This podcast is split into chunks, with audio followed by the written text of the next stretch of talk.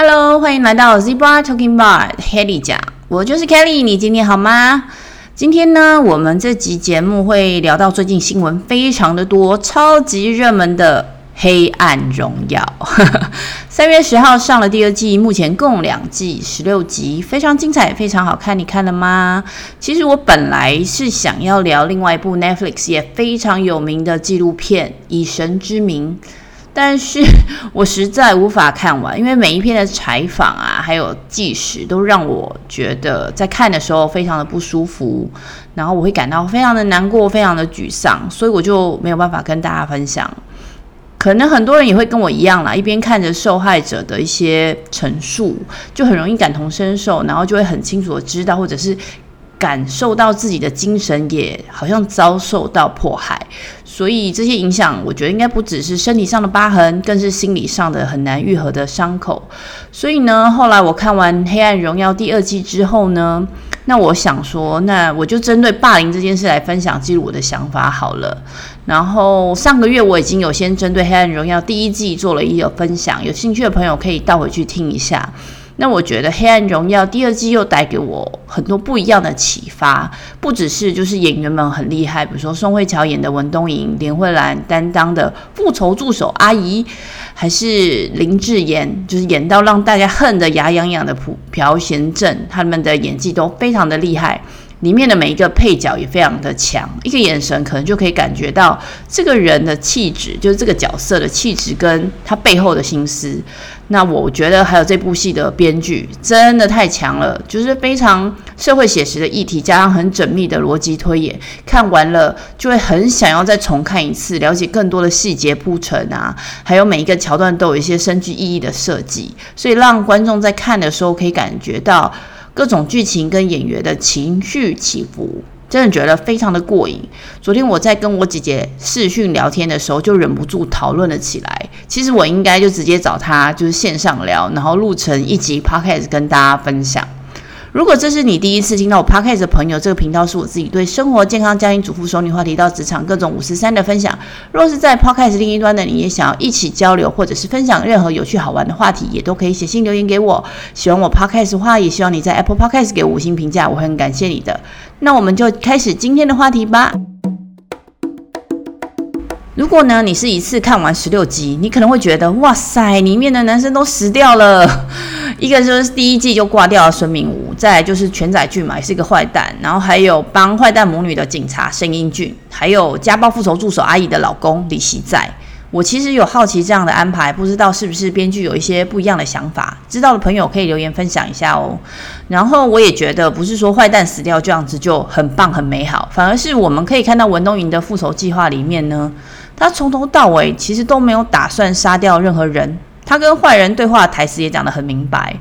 受霸凌的人得到的凌虐，怎么可能就是一个死掉就扯平的，对吧？所以我觉得在看的时候，这个编剧就有一步一步的去让观众也去认同这个故事线。这些霸凌者、这些坏人直接就死掉，就太便宜他们了。文东莹身为一个被霸凌者，他信奉就是以牙以牙还牙，以眼还眼。所以，如果坏人这么容易就挂掉，他们就根本不能去体会文东莹在高中的时候被折磨欺负的痛苦，而且在他什么都没有的时候，他连当人唯一的自尊都被剥夺了。所以，文东莹的复仇计划其实就是希望这些霸呃霸凌者就可以像他以前一样，就是失去了所有的一切，让他们都可以去体验他过去那种活在地狱里面求生不得、求死不得那样子的不堪的生活。而且过这么多年，故事里面的霸凌者。他们都活得很好，获得更多，享受更多，而且最重要的是，他们还是一样我行我素，而且可能资源多，他们还用自己的阶级在不同的地方继续去欺负、霸凌身边的相对来说比较弱势的人们。那我觉得这些铺陈啊，真的会让许多人得到共鸣，因为我觉得我们可能很也很可能在我们的生活上遇到，比如说。老板的小孩来公司实习，那我就要特别小心翼翼的说话跟工作，是不是？又或者是忍受有一些有钱人在呃索取一些服务的时候的无理取闹，或者他们觉得很理所当然的事情，而觉得我们会觉得受到委屈。每一个人在观看的时候，应该或多或少都可以感受到那样子的不舒服。那这部剧就是把这些桥段就放大了，让我们每一个人、每个观众都可以更清楚确认这是不合理的。但《黑暗荣耀》不是一个英雄剧，我们回到现实，其实也很难看到这样子就是能够那么顺利的复仇，对不对？不过多嘴一句，韩国真的好多复仇剧哦，还是最近社会很黑暗，观众们都很需要这样的题材。Anyway，所以在看《黑暗荣耀》的时候啊，能够让这些霸凌者啊、坏人，在编剧的安排下面，让观众可以看到坏人最后一定会有恶报。会感到大快人心，加上我觉得整个剧情是相当紧凑的，所以让人就直接一集接一集不停的往下看。所以我相信很多朋友应该跟我一样，是一口气可能一天或者是两天就看完这部剧的。哈，我知道很多 YouTuber 呢，在网上就是分享非常多韩国的文化，或者是很多人没有注意到的一些细节，像是房东婆婆啊、老奶奶她摸的每一朵花的花语，它可能就会变成就是每一个复仇阶段的一个预告。然后还有就是那个神明。符咒嘛，飞到严正妈妈脸上的那个，它翻译是什么啊？然后这个在韩国的文化代表什么意思？我觉得都蛮有趣的，大家都可以去看一看。我昨天在跟我姐姐聊天的时候，有聊聊到几个点，那我自己是觉得蛮有趣的，就是想说记录下来，然后也顺便跟大家分享。第一个呢，就是男主角朱如真，他开了整形医院嘛，是个非常厉害的整形医生。当他提出要帮文同珢处理身上的疤痕的时候，文同珢拒绝了，他回答他这没有意义。我自己在看的时候，我想到的是，当时文同珢就是一心想着复仇嘛，所以这些疤痕就是去支撑他，提醒他被霸凌的这个事实。而且事实上，不是只有身体的，还有心理的疤痕呐。这些疤痕是永远不会被抹去的，所以抹去这外表的丑陋，对文同珢来说，其实根本就不可能有意义嘛。而且，如果他真的抹去了身上的疤痕，也只是变成像其他人一样，忽略被霸凌的事实罢了。那我姐姐观点其实提出来的是，她认为这呼应了她后面的情节，因为文同文同莹她计划着复仇完成之后呢，她就会去寻死，所以处理疤痕这件事情当然就没有意义啊，所以也回答的非常轻松跟直接。所以后来我觉得讨论完，觉得诶，我姐的观点非常的直觉，也很聪明哦。另外一个点呢，是我跟我姐有聊到，就是父母跟子女教养的部分。这个讲起来不知道会不会很长，因为在第一季的时候，我们看到是校园霸凌嘛，但是在第二季的时候，我们可以看到故事的场景已经拉到长大后，在职场里有一些霸凌，在家庭上有一些家暴，在教会里面可能有阶级的问题，在我们的生活上其实就会遇到，就是不同的场合都遇到不同的霸凌，但是这些就跟成长背景还有家庭的教养是有关的，像是朴贤镇，很多人在第一季可。你就会觉得哇，高中时候的他就是有钱人嘛，他可能相对来说跋扈嚣张，可能他还小，他不懂事，然后而且他的梦想是成为一个贤妻良母，所以我会隐约的会有那种感觉，就是他可能就是一个喜欢欺有一些欺负人的劣根性啦。殊不知看完第二季就会发现，哇塞，他整个人的人性是扭曲的，除了他自己感觉就是自我感觉良好之外，他就是一个非常自私，然后没有同理心的一个角色，而且这样的个性是原。源自于他的母亲洪英爱，就因为剧里面其实没有提到他的爸爸，所以我也不知道他爸爸有没有一些影响，但应该绝大多数应该是深受母亲的影响，所以洪英爱在第二季的戏份其实有透露出来一些资讯，就是他认为有钱就是老大，只要有钱。呃，要做什么都可以，所以贤正高中的时候欺负同学啊，或者是霸凌那个文童营的时候呢，或者是甚至把就是人都杀死之后，他们都是用钱去解决问题。然后这个妈妈也用身教去让贤正知道用钱解决所有的问题的可行性，就是他。表演给他看这些东西了，所以这些是就是朴贤镇从小学习到的教养。另外呢，文同莹可怕的妈妈也深深的影响了文同莹，所以他没有被保护，他没有保护这个小孩之外，他还让这个这个主角呢没有办法就是信任任何人，所以他非常的没有安全感，然后他会一直不断的就是处在一个非常紧张害怕的精神状态。所以我觉得，在华人的传统观念里面，我们会觉得就是啊，教育上会告诉我们说要孝顺父母啦。那很多人会对于母亲的角色还会有就是其他的期待。我还一度的以为，就是文同莹的妈妈可以有一点点良知，但是我们都知道人的个性是很难改变的，所以也许就诚如文同珢她妈妈说的，她的确可能很辛苦的把文同珢生下来了，但是一点点都没有负起养育的责任，就会让。文同莹在成长的时候，就是还成为虐呃霸凌或者是虐待这个小孩的帮凶，让文同莹陷入地狱般的生活。不过我其实也蛮好奇，就是因为西方人的教育不太一样嘛，相对华人来说，他们的家庭观念有些差异。看到这样的剧情，他们会怎么样去看待呢？哈哈，好像有太多想讲的呵呵，意见太多，再讲两个好了。第三个就是何杜岭。何杜岭他到底爱谁呢？哈哈，我觉得个人觉得何杜岭非常的帅，他比男主角还要帅。不过可能是因为我偏爱穿西装的男生，没有偏爱穿手术服的医生。好，我知道这很不重要。在剧中的一幕呢，文同英就请何杜岭去离婚，但非常惊讶，何杜岭竟然说他不愿意。当然，最后他也离婚了，最后还杀了他太太的情妇全载俊。然后这个角色其实让我一直觉得非常的扑朔迷离。可能他出现的时候话都不多，然后他也是这个剧里面难得正经的有工作、有在上班的人。你们有没有觉得很多的戏剧里面的角色，他们都没有在上班，然后每一个情节就是他们时间很多，做一些很奇怪的事。所以当有一个正常人出现在这剧里面，我觉得。会特别的注意他。我姐说呢，她觉得何杜岭就是一个非常喜欢小孩的人，所以为了小孩离婚，然后为了孩子不要被抢走，所以把情夫推到水泥桶里面。不过你看到这里，应该就很难坚持何杜岭是一个正常人吧？因为正常人应该不会把人推到水泥桶里面啊。那我只是凭我的直觉，因为我真的没有觉得何杜岭很爱小孩，又或者是。爱朴贤镇，所以一开始他不愿离婚之类的，反而我会觉得他他非常的理性，理性的认为他就需要一个妻子，接着他需要一个孩子，这些就会完整了他需要的人生。那他只是社长嘛，他不是会长，然后地位没有到非常的高，但是他仍旧就会展现对阶级的重视，然后他的个性应该就是非常一丝不苟，非常的纪律。也许有些人认为。他进去文同营的房子的时候，还有脱鞋子才进门，是一种尊重屋主的行为。那我觉得应该还有另外一层的意义，因为我觉得何杜岭有某个程度的强迫症，他有他自己坚持的认知，所以因为跟朴贤镇。结婚，他必须尽可能的坚持这个婚姻。所以，当他知道了很多妻子不堪的事实的时候，他的理性也会告诉他，必须尽可能的赶快切割。然后，全宰俊他就是一个对他有威胁的人，因为全宰俊很可能把事情闹大，然后可能世界上的每一个人都会知道，哦，瑞帅不是他亲生的，所以呢，到时候他就会成为一个大笑话，所以他不能忍受，因而。去把全载俊推到水泥桶里面，一一不做二不休，所以是不是听起来也很有道理？我觉得金编剧真的非常厉害，然后对他非常的佩服，所以对于整个逻辑感到非常的有兴趣。然后看完第二季，有没有很多人都会觉得意犹未尽啊？我也觉得，